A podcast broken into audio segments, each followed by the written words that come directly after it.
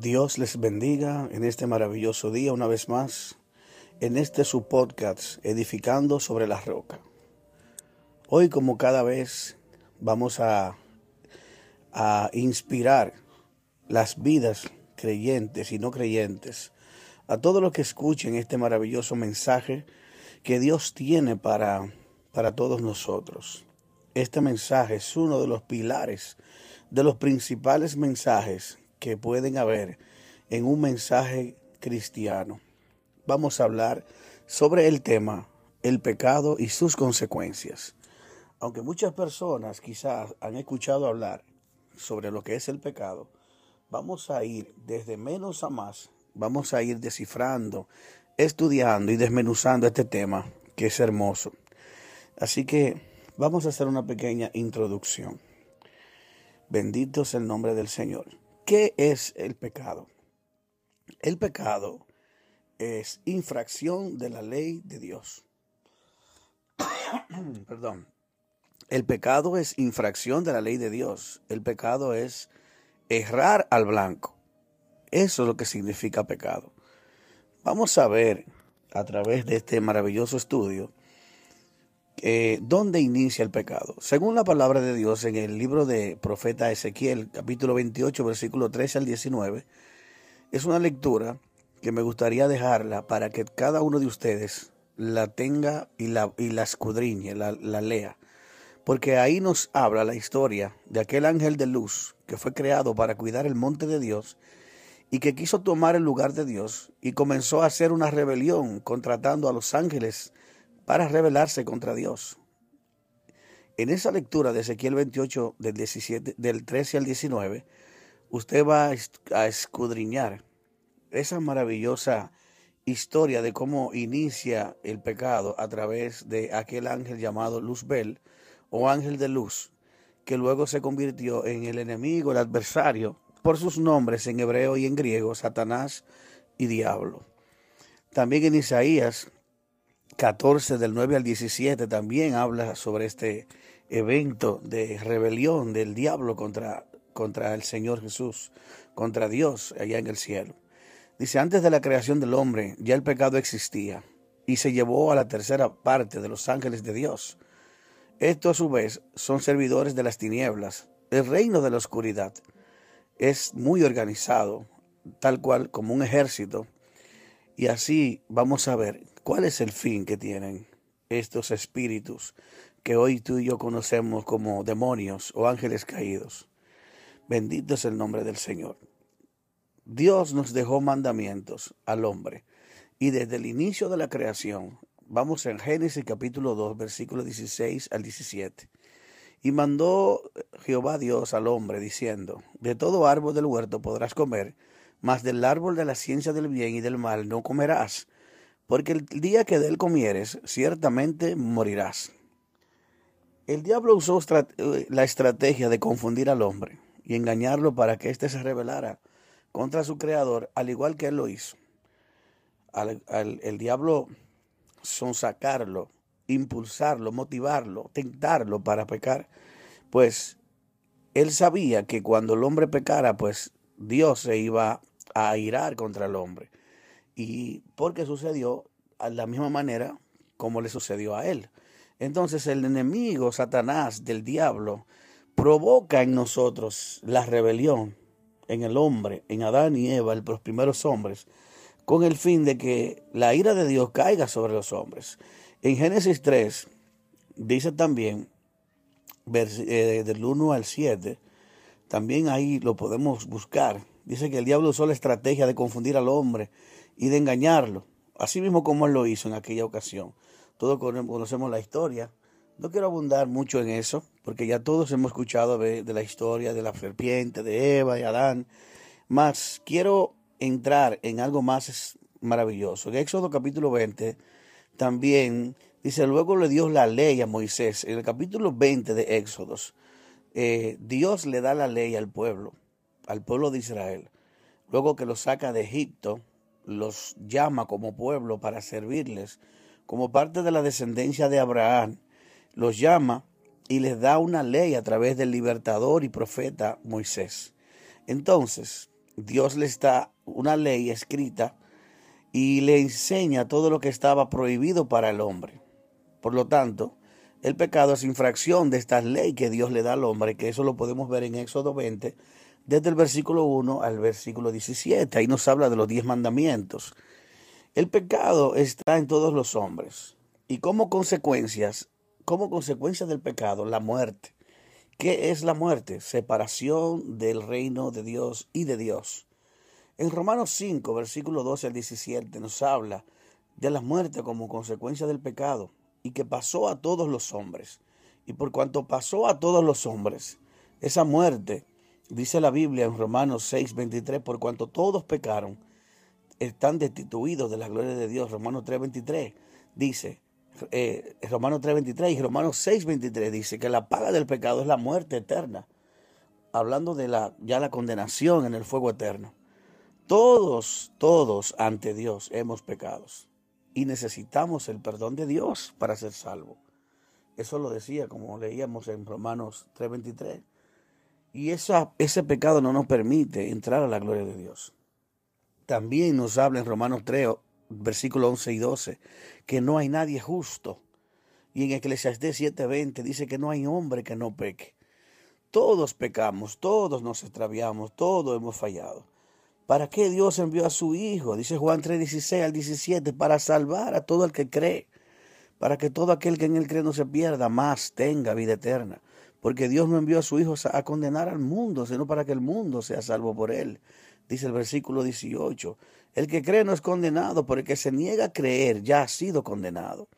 Amado amigo, amado hermano, tú que estás escuchando este mensaje, la condenación no viene, más simplemente llega al hombre y se hace real la condenación cuando el hombre se niega a creer en Cristo, porque Cristo compró la salvación nuestra para que todo aquel que en Él crea no se pierda. Y el Señor establece que las personas que niegan a creer en Jesús o dejan de pasar el tiempo en su vida terrenal y no aceptan el perdón de pecados, esas son las personas que van a ser condenados. Entonces, ¿qué dice Romano 8.1? dice que para los que están en Cristo, para los que hemos creído, ninguna condenación hay para los que estamos en Cristo, para los que no estamos conforme a la carne, para los que no estamos en desobediencia.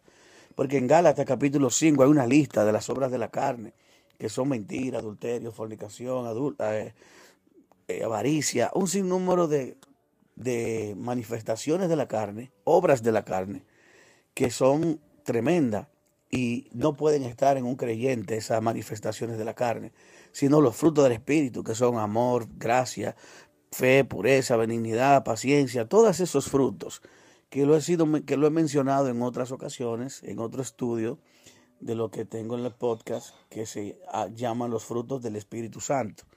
Romanos capítulo 10, del 8 al 11, nos habla de que si confesamos con nuestra boca que Jesús es el Señor, y creemos en nuestro corazón que Dios le levantó de los muertos, serán salvos. Bendito sea el Señor. La confesión de nuestros pecados y apartarnos de ellos para no volver a cometerlos es imperativo, es necesario. Esa confesión no solamente decir lo que yo he hecho, sino es como la confesión tiene que estar acompañada de arrepentimiento. Señor, estoy arrepentido. La confesión debe, debe estar acompañada con un arrepentimiento verdadero. ¿Y qué es el arrepentimiento? Bueno, el arrepentimiento es volverse a Dios, es volvernos a Dios, viendo que el pecado se define como errar al blanco, como desobediencia a la ley de Dios, también se traduce como darle la espalda a Dios. Por lo tanto, cuando la Biblia nos, nos manda a arrepentirnos, lo que estamos haciendo es el acto de volvernos hacia Dios, al que le estábamos dando la espalda, en el cual también aquí en Edificado sobre la Roca tenemos otro podcast, otro de los capítulos que nos, que nos habla sobre un mundo de espalda a Dios. Y le invito también a que lo siga escuchando, porque ahí usted va a entender cómo cada podcast, cada enseñanza se enlaza una con la otra porque es el propósito de Dios que enseñemos de una manera organizada para que los creyentes puedan ser discipulados, puedan aprender de manera organizada, sistemática, con el fin de que usted crezca en el conocimiento, sin eh, ninguna ambigüedad, sin ninguna cosa que luego se contradiga contra la otra. También nos manda el Señor en el punto cuando nos arrepentimos de nuestro pecado. Otro punto importante, importante es bautizarme. En Hechos 2, 38, 38 dice, bautícese cada uno para perdón de pecados. Todos, dice, arrepiéntanse y bautícese para el perdón de los pecados. Todos necesitamos, señores, arrepentirnos, confesar nuestro pecado. Miren el proceso cómo es. Confesar nuestros pecados, arrepentirnos de ellos, luego hacemos un acto de obediencia como de renuncia al pecado y aceptando la vida nueva en Cristo, dejando atrás la vida vieja, la, vieja, la vida antigua, muriendo en el pecado eh, por medio del simbolismo del, del bautismo. El bautismo simboliza varias cosas. Primero, simboliza que al sumergirnos en el agua, en la parte interna, cuando sumergimos todo nuestro cuerpo, nosotros estamos enterrando el viejo hombre. Pero a la vez, como lo hacemos en el agua, el agua simboliza pureza, limpieza, donde Dios nos limpia del pecado, donde nos levantamos puros, nos levantamos limpios, nos levantamos nuevos. Y así como nos levantamos también es el mismo símbolo de la resurrección. Cuando el hombre muere y es resucitado por Cristo, asimismo la vieja naturaleza cuando muere, hemos resucitado con Cristo. Por eso dice la Biblia, si hemos resucitado con Cristo, buscar las cosas de arriba donde está Cristo sentado. Hay un verso que dice esa palabra. También nos manda otra parte importante. Y por último, eh, antepenúltimo, antepenúltimo, o antepenúltimo, anteúltimo, nos dice guardar su palabra. Este punto es muy importante. Lo encontramos en Salmo 119, 9, donde dice con qué limpiará el hombre su camino, con guardar su palabra. Lucas 11, 28, también Mateo 28, 19, donde nos manda que, que enseñar, que guarden todas las cosas que os he mandado. Y aquí yo estoy con vosotros todos los días hasta el fin del mundo. Y predicar el Evangelio. También Eclesiastes 12, 13 al 14 nos habla de guardar su palabra. Pero hay otro punto. Aparte de guardar su palabra, nosotros debemos de saber, amados. Primero, vamos a repasar, confesar nuestros pecados, arrepentirnos, bautizarnos guardando su palabra. Bendito es el nombre del Señor. Cuando guardamos la palabra, es un punto importante porque es donde estamos poniéndola en práctica. Es donde practicamos la palabra. Por eso Juan el Bautista le decía, hacer fruto digno de arrepentimiento. Lo que está diciendo con respecto de guardar la palabra es de practicar lo que la Biblia dice practicar el amor, practicar el perdón, practicar la misericordia, practicar el obrar en amor, obrar en fe, hacer las cosas que Dios nos manda, no de boca, sino de hechos, como dice la Biblia. Aleluya. Y el punto número cinco es ir y predicar el Evangelio, porque es una gran comisión.